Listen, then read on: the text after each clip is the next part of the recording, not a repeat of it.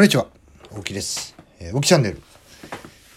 ラジオトーク、今日も始めていきたいと思います。今日はですね、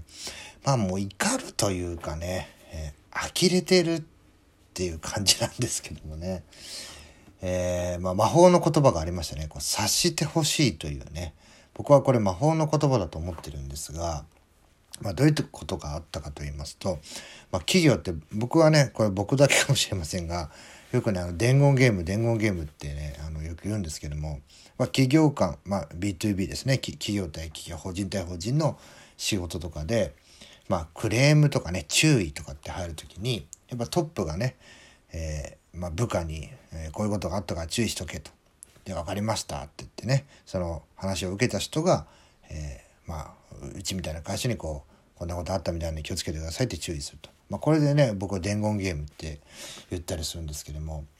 この伝言がですね、えー、根本が話がちょっとおかしくなってしまっていてそれをうちがねまあもちろんその話は真に受けるのと同時にまあ基本半分信用してないんで僕はねあのいやこういう話なんじゃないかっていう仮説を立てて、まあ、言われたことに対しての対策と仮説に対しての対策これダブルでね、えー、対策を取るように、えー、僕は心がけていることなんですけども、まあ、例えばですね、えー、敷地内に A さんと B さんがいますよ、まあ、敷地から出るようにしてくださいっていう話が元だったとします。でその話を受けた、えまあ、社員ですね例えば僕がね A さんと B さんという人が敷地にいるからこう、ね、敷地の外に出るように言ってくれと。まあ、うちの社員に言ったとします。で、社員が分かりましたって言ってね、社員が、まあ、対象者、あの、対象者、もしくは、あそれに付随する人たちにね、誰かいるかもしれないけど、敷地に入らないでねって話をしたら、A さんと B さんが入ってるからいけないっていうことが対象だったのに、誰か、誰、誰かしらが入ってるかもしれないと。もうその時点で、こう話変わっちゃうじゃないですか。そみんな「いや僕入ってないですよ」って言われたら「誰も入ってないみたいですよ」「いやいやちゃうちゃうちゃうこの人とこの人が入ってるから入らないように気をつけてねって言ってくれよ」と。まあ問題がの本質っていうのが薄れてしまうしそもそも対象者がいるのに対象者が誰か分かんないって言ったらじゃあ、うん、その話を聞いてる中に対象者がいるのかどうかも定かでなくなってしまう。非常に薄い話になっていってしまうんですね。で、こういう